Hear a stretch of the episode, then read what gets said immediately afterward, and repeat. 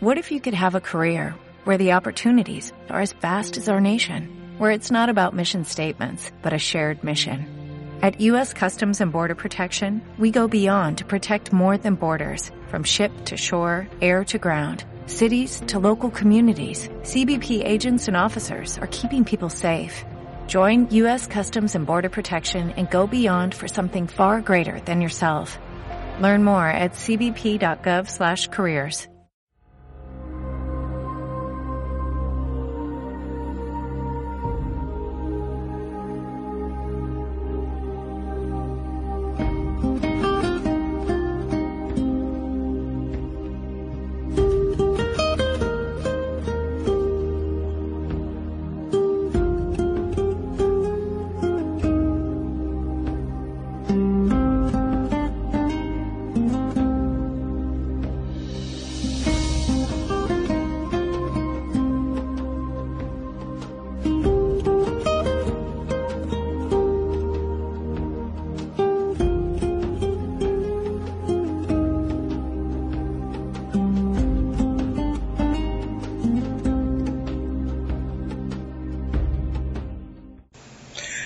Muy buenas tardes a todos los que me siguen por las redes sociales. Prosiguiendo pues, ah, saludos a todos. Prosiguiendo con los agravios de Colombia a Venezuela, que tienen 200 años. No 200 días ni 20 años, 200 años desde la separación de la Gran Colombia. De la Gran Colombia, nombre que no le pertenece a Colombia. Porque ellas se separan cuando nos separamos, Venezuela asume el nombre de Venezuela, Ecuador de Ecuador, y Colombia no quiso asumir el nombre que tenía antiguamente, que era la Nueva Granada, entonces asumió el nombre de Cundinamarca.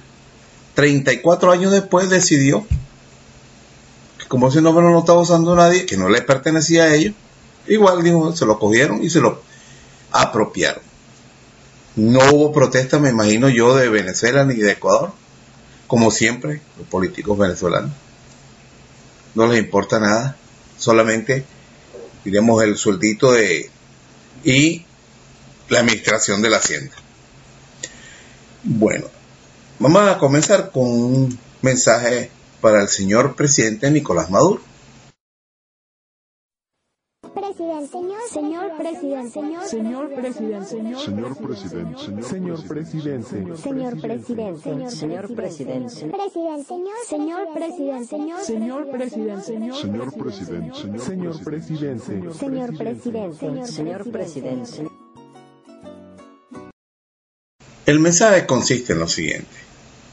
Ustedes saben que no hace mucho el señor presidente ofreció 20 mil becas a estudiantes colombianos. 20 mil. Que no sabemos en qué ha quedado. Claro, eso no lo van a hacer públicamente y no van a usar los medios de comunicación los estudiantes para decir sí, aceptamos ni nada por cosas por el estilo. Me imagino que acudirán a la Embajada de Venezuela a hacer sus trámites. Así lo reportó la cadena. ¿Cuántos estudiantes universitarios hay en Venezuela 2.859.520 estudiantes universitarios. 2 millones es un récord mundial. El nivel de escolaridad está por encima del 90%. Quiere decir, de cada 100 muchachos en edad de estudiar, 90 están en la universidad. Ustedes saben cómo es en Colombia. En Colombia, de cada 100 jóvenes, solamente 8 ingresan a una universidad. Naguarada, ¿no? Trágico. Yo por eso le dije al vicepresidente Aristóbulo y a Uber Roa que pensemos un sistema de becas solo para la juventud colombiana que tiene parada. En Colombia están paradas las universidades por falta de presupuesto. No tienen presupuesto para la educación. Se lo quita el neoliberalismo la oligarquía. Bueno, entonces el señor Maduro ofreció, como ustedes vieron, 20 mil becas para aliviarle el problema a Duque, a la oligarquía neogranadina, que ellos son los que tienen ese problema. Y no solamente eso, sino que esa es la práctica común en todos los países que imponen el neoliberalismo, que es privatizar todo. Por eso es que en Colombia van poco a poco presionando para que la educación sea privada, como va a ser la salud y como van a ser todos los recursos del Estado. El recurso más importante que tiene Colombia de exportación es la caca blanca. Ya ese está privatizado. Dicen que está privatizado. Pero uno no sabe. Porque cada cierta, cada década más o menos, descubren los organismos internacionales que han duplicado la producción.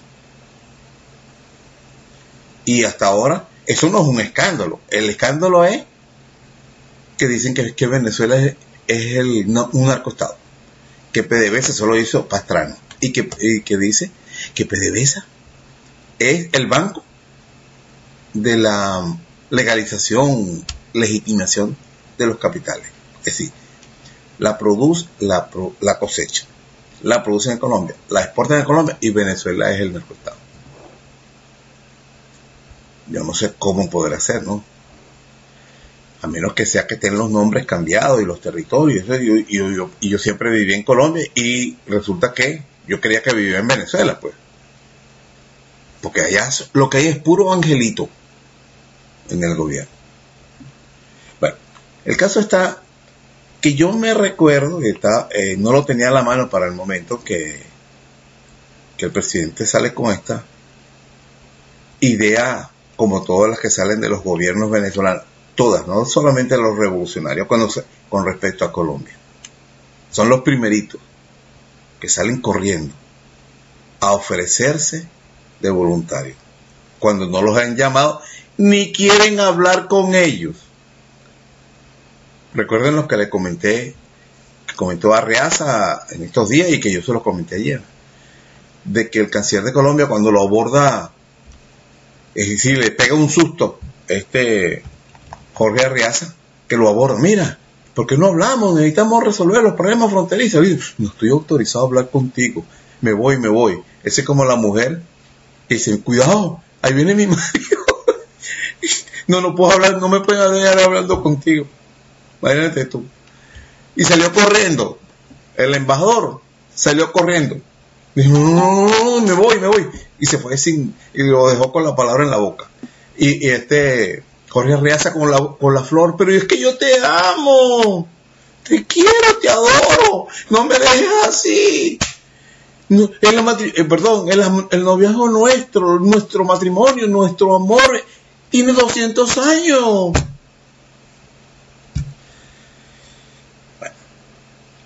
Lo que quiero recordarle al presidente Maduro que él segurito, segurito no lo sabe porque él nació el día que Chávez ganó las elecciones en Venezuela. De ahí para atrás no tiene memoria. Pero esto ocurrió en el gobierno de, Chávez. Entonces tendría que decir, bueno, que Maduro tiene memoria nada más hasta el día que él llegó a ser presidente. Miren lo que la perrita que me encontré que yo tenía tiempo y lo había comentado antes. Esto es una agencia press que ya lo borró, pero yo tengo el original. Y entonces, bueno, y eso lo se compartió por ahí. Y esto no es mentira, pues lo pueden conseguir en internet. En un ataque de rabia, el señor presidente de Colombia, Álvaro Uribe Vélez, arremetió contra todos los exiliados políticos en el extranjero bajo el argumento de ser un brazo civil de la FARC. ¿Vieron esto, no? Estamos hablando eh, ya en, en el 2010.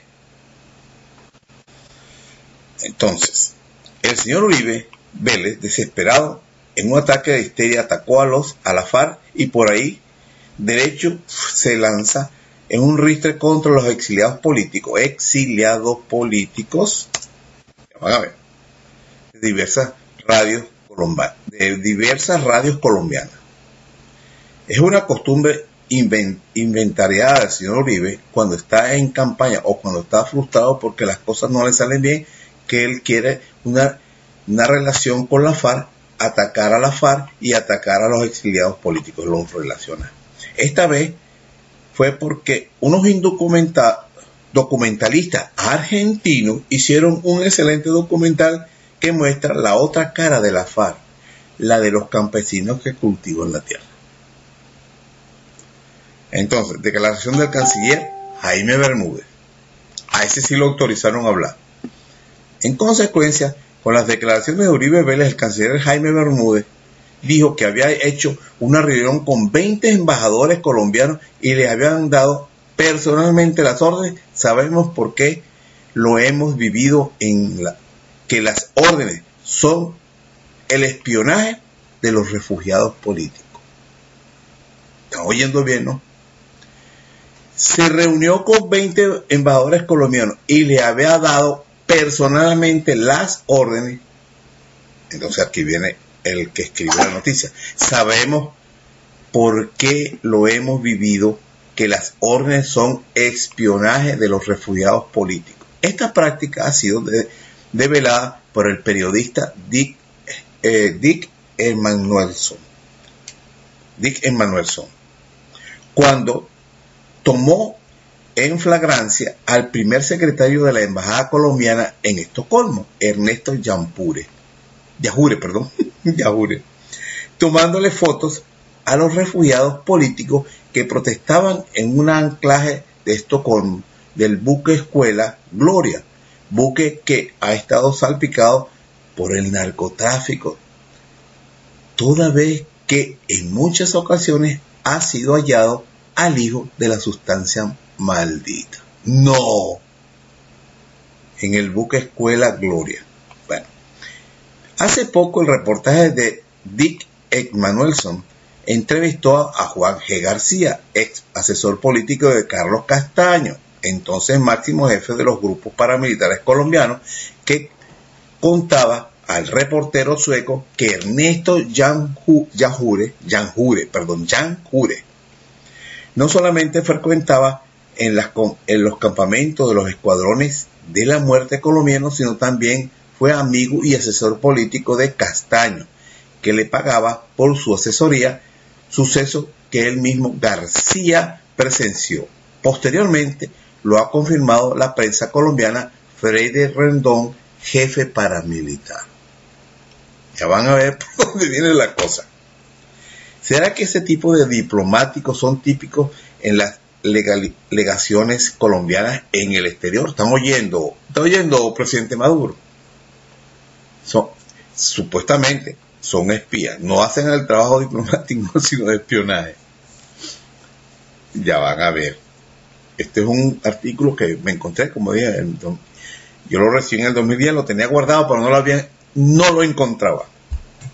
En Suiza hay más de 300 exiliados afectos al régimen de Uribe. Afectos al régimen de Uribe. Escucharon, ¿no? Que están desarrollando lo que ellos llaman red de los 100.000 amigos. Esta red está articulada en su primera fase, es decir, la ubicación de los amigos de Uribe en Estocolmo, donde los pueblos a los cuales fueron ubicados en el norte de Suiza. Entre las tareas que desarrollarían sería, en primer lugar, el espionaje de los refugiados políticos. Y en segundo lugar, el choque y saboteo de las actividades que los refugiados políticos adelanten. Es decir, una intervención en la política interna de las leyes de otras naciones. ¿Estás oyendo, Uribe? Y están usando los estudiantes, Uribe. No se descarta que en algunos casos esos amigos de Uribe, narcoparamilitares, adelantarían acciones de asesinato a un determinado número de refugiados políticos. La carta del embajador colombiano en Argentina. Escuchen esto. La puerta en práctica del sueño de Uribe de conformar 100.000 amigos para adelantar las labores anteriormente descritas es una realidad espantosa. La siguiente carta de la Embajada de Colombia en Argentina lo demuestra. En la década 70 y 80, cuando estaban invadiendo Venezuela, los colombianos, porque teníamos un presidente colombiano, véngase, esta es tierra de nadie. fue convertida la embajada chilena en Estocolmo a una central de inteligencia. Además, fueron agredidos y atacados en sus propias casas varios de los líderes de la organización antifascista chilena. La Policía de Migración y los organismos de seguridad sueca fueron alertados y varios de sus diplomáticos chilenos fueron declarados y expulsados. Lo que vamos ahora, lo que vemos ahora en el memorándum de la Embajada colombiana en Argentina es una flagrante viola violación de las facultades que tiene la embajada y sus funcionarios. En otros países eso es, viola todas esas leyes pues, internacionales. Habría que preguntarse en la Cancillería Argentina si les van a permitir un espionaje abierto y público que el mismo embajador colombiano Álvaro García Jiménez está convocando entre sus compatriotas en la tierra de San Martín.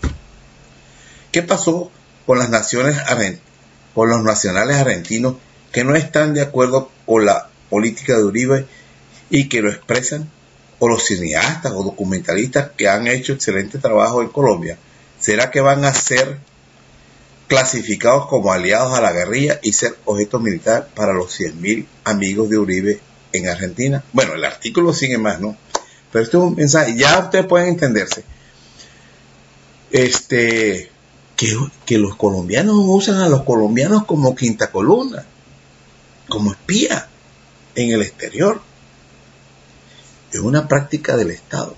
Y ese Estado, la oligarquía colombiana, no ha cambiado para nada, señor Nicolás Maduro.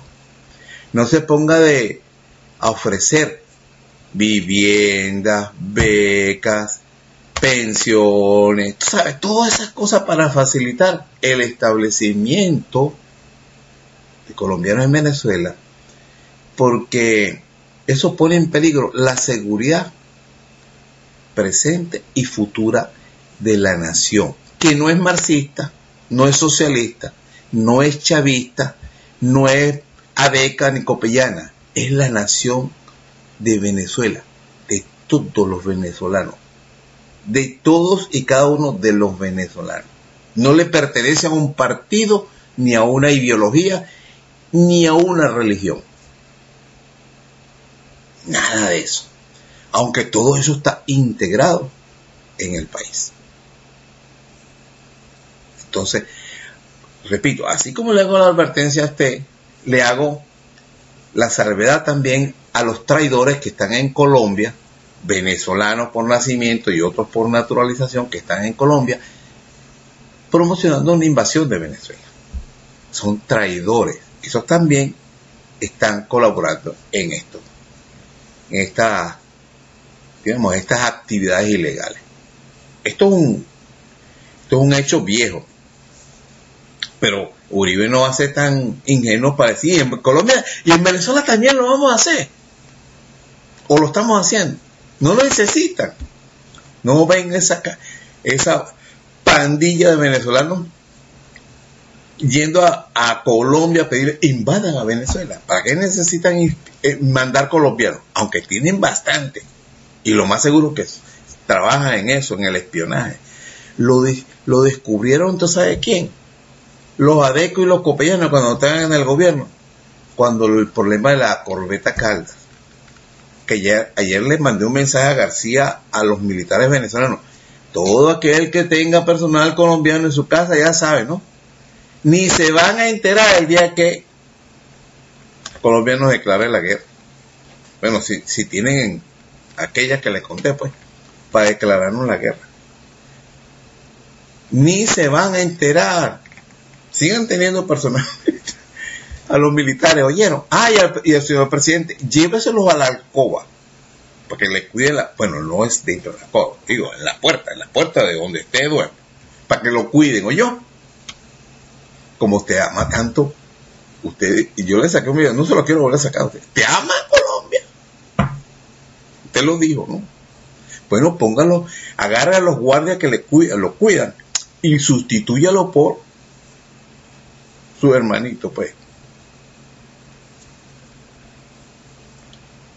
Esto era lo que les quería comentar sobre las 20.000 becas del señor presidente Nicolás Maduro Moro como siempre, tratando de salvarnos de la improvisación. Y, lo peor aún, no es tanto la improvisación, sino que nos quieren imponer una ideología como religión. Ya ustedes saben cuál. Ya lo he dicho bastante. La ideología marxista-leninista, que es la otra cara, sí, van juntos, del neoliberalismo. Más, de una vez lo he hablado y hay otras personas, como dicen, mucho más eh, versadas, ¿será? O, que lo han puesto en práctica. Como un discurso que yo, que yo he compartido, un discurso en, en el Congreso de Argentina, que habla de cómo actúa el neoliberalismo en las naciones.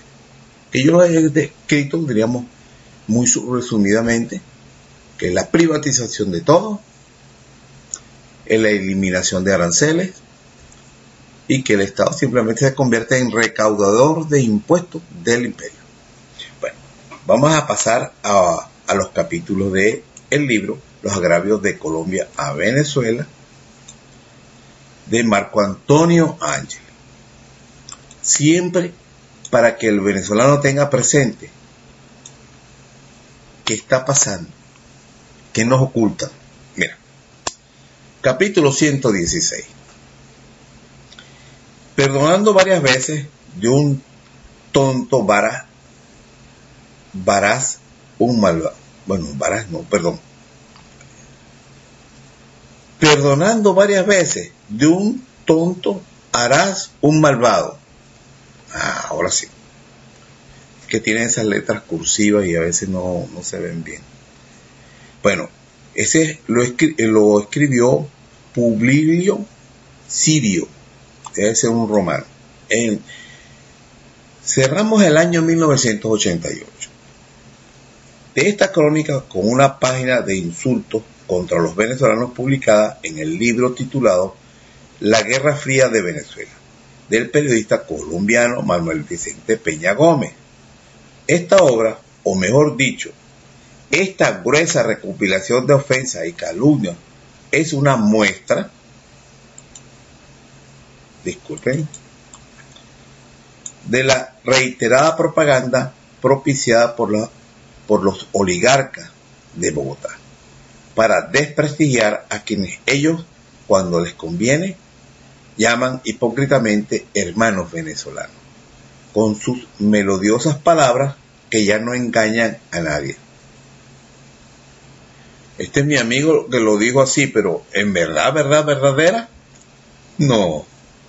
No aguantan dos en Venezuela, los políticos venezolanos. Que le dijera, por ejemplo, Duque, "Que- quiero hablar contigo, escuchen esto. Despega como un cohete. Usa un misil de esos S- S-300 para llegar más rápido a Bogotá-. Estoy hablando de Nicolás Maduro, ¿no? Porque el avión va a ir muy lento. Mientras los dirigentes neograna- neogranadinos, con toda pre- premeditación, envenenamiento a su pueblo contra Venezuela, en cambio nosotros, nuestros gobernantes, parecen unos San Francisco de Asís, soportando tantos improperios sin responder enérgicamente como se lo merecen.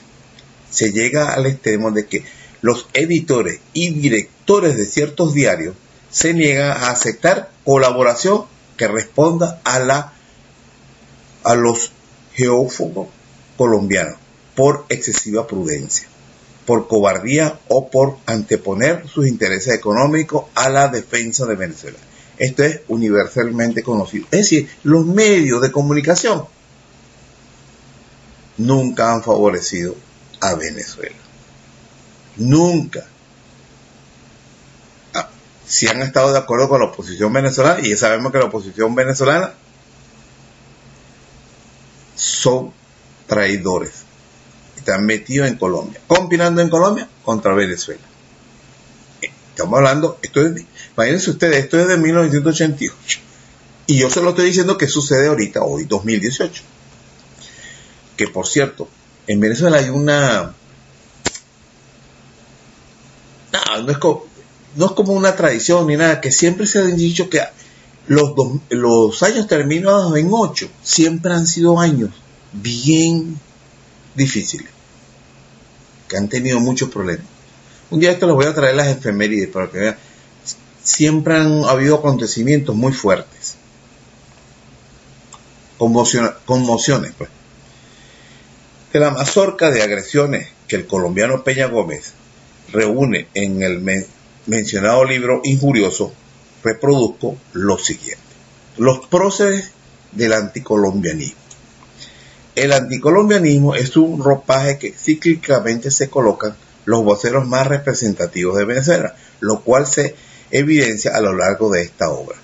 No existe personaje que se respete que no haya practicado y no reivindique en su uso de acuerdo al oportunismo de la época, aunque unos más que otros se han caracterizado hasta profesionalizados en su ejercicio. Es, es decir, salir en defensa de Venezuela ante la posibilidad de entrega de otra porción de tierra venezolana, como ocurrió con el gobierno de Carlos Andrés Pérez que entregó la explotación de las minas del Cerrejón en territorio venezolano a Colombia y todavía persiste eso.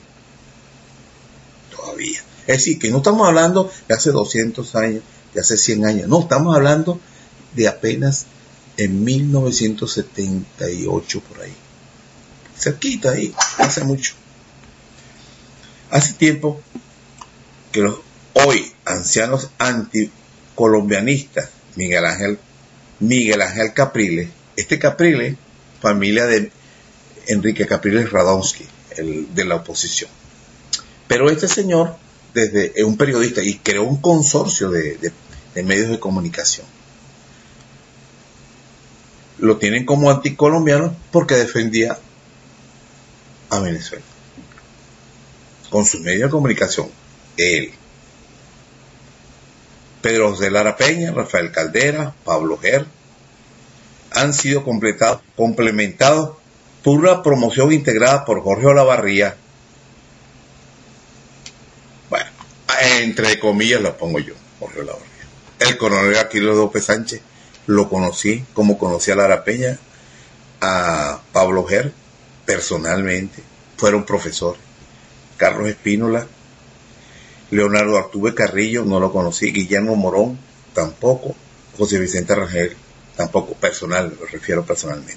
Hace poco se graduaron Marcel Granier, Roberto Smith, estos, estos son, los dos son antichavistas.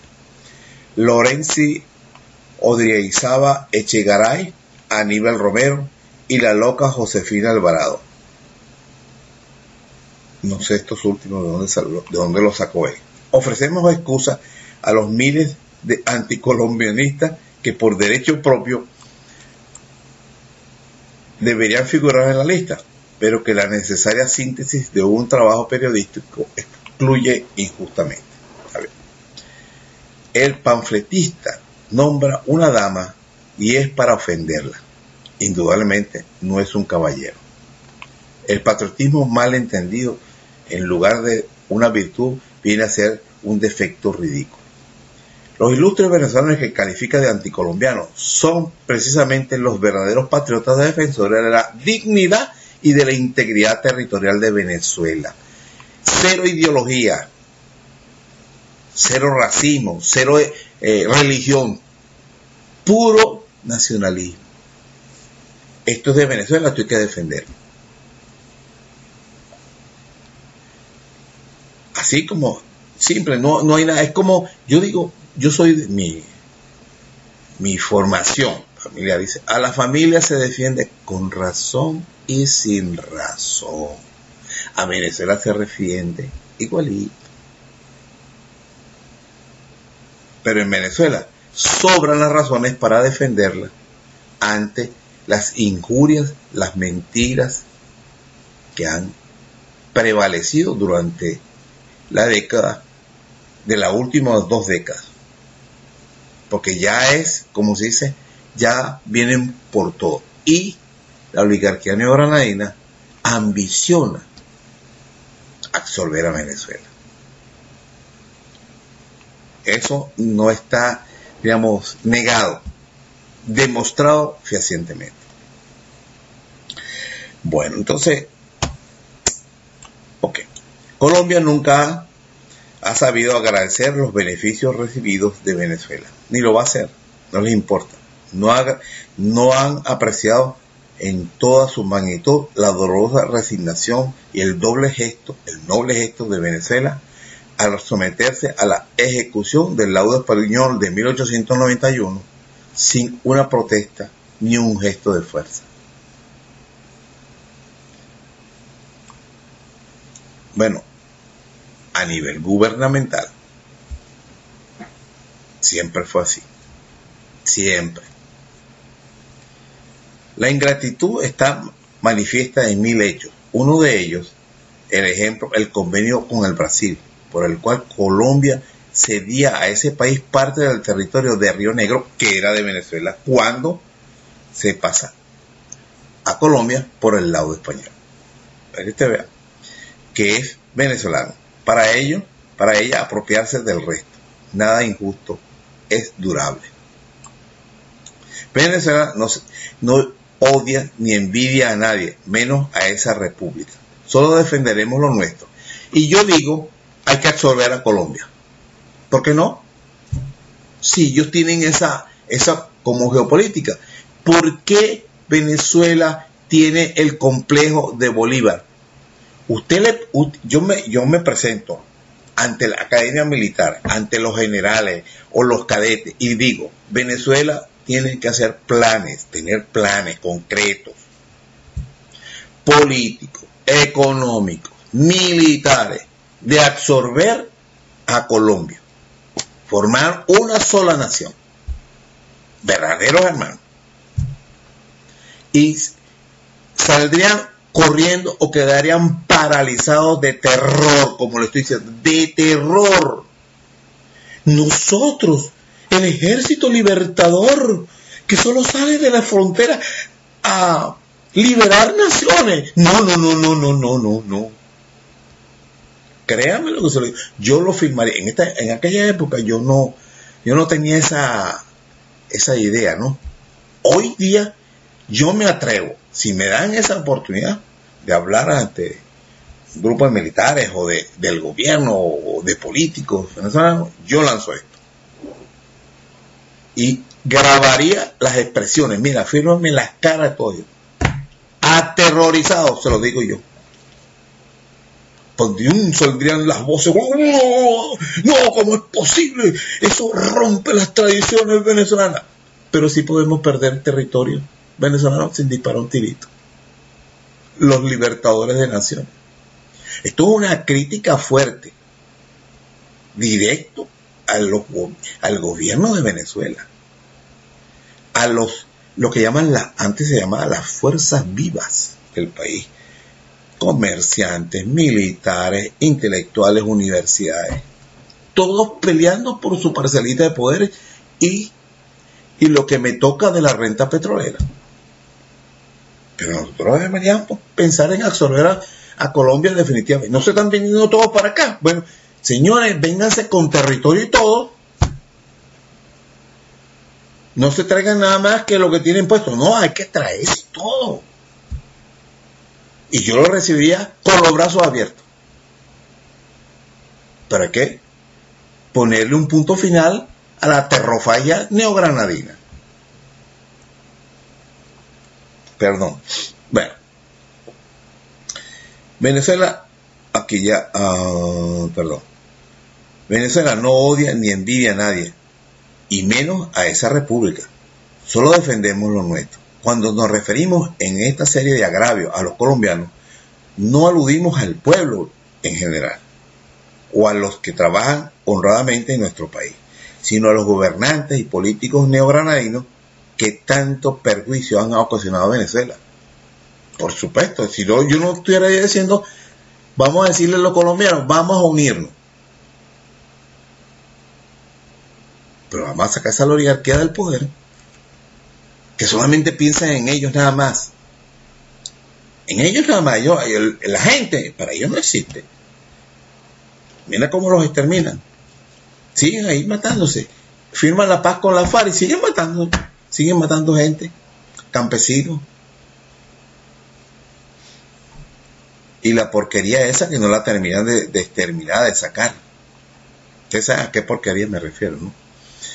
Bueno, yo voy a hacer más cortos todavía estos, estos programas para ver si este bueno no no los hago tan intensos pero gracias por seguirme compártanlo y que esto no se hace por odio sino por amor no a mí no me interesa que haya un conflicto bélico con Colombia porque los que van a pagar los platos rotos es el pueblo el pueblo de Venezuela y el pueblo de Colombia. Los oligarcas, eso. Y recuerden, no soy marxista-leninista. Por el contrario, rechazo esa ideología. Cuando yo hablo de la oligarquía es porque son familias que tienen, se han apoderado de la riqueza y de las tierras de toda la vida de Colombia y actúan como una oligarquía. Lo único que le falta es un día nombrar un rey, porque ellos eran virreinatos, ¿no? Lo único que le falta es eso, nada más. Entonces no tengo ningún, no tengo ni nada en contra de animalversión hacia el colombiano, por supuesto que no. Pero tienen un, gobierno que vive fastidiando. Y 200 años ya, ya está bien.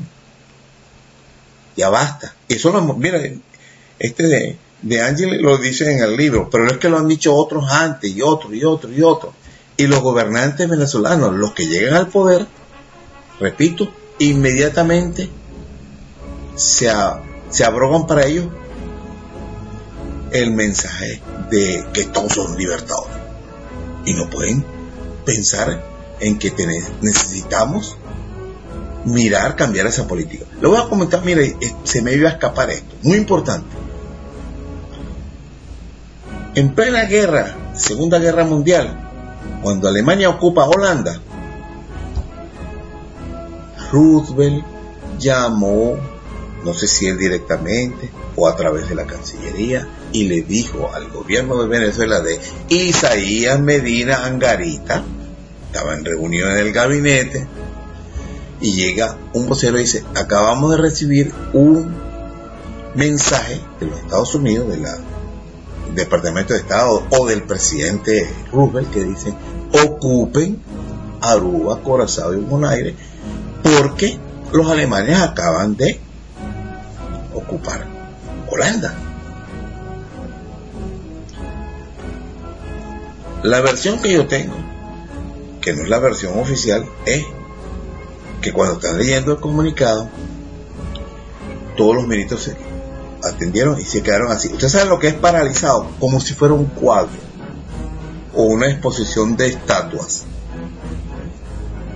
Y apenas reaccionaron diciendo, no, nosotros no podemos hacer eso.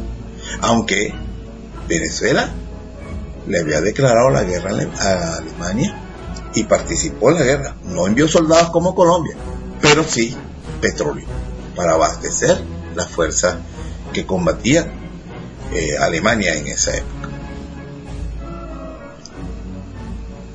¿Qué hubiera sido Venezuela ocupar militarmente eso, administrarlo y después, bueno, no vamos a negociar? Esos tres portaaviones, no, Venezuela tiene enfrente de sus costas cuatro portaaviones, cuatro inmensos portaaviones. Aruba, Curazao, Bonaire, y Tobago. Todas eran posesiones españolas. Y como perdió una guerra con Holanda, una guerra que duró bastante tiempo, la entregó a los, primero los británicos, después los holandeses, ellos eso, eso eran compadres. Y la última que perdió en España fue Trinidad y Tobago, pero poquitico antes de la independencia. Pertenecían a la jurisdicción de Venezuela. ¿Qué hubiera pasado? Después de la Segunda Guerra Mundial, eso, todo eso había que renegociarlo. Pero ahí está. Ese es Venezuela. Bueno, hay muchas más historias que no la cuentan en las escuelas ni en los liceos porque no es para ese, ese nivel. Eso lo está, eso se estudia en la universidad. Pero en la revolución no se estudia esa historia, se habla de la oligarquía y del proletariado. Ahora sí, que pasen buenas tardes y hasta un próximo capítulo. Que Dios los bendiga.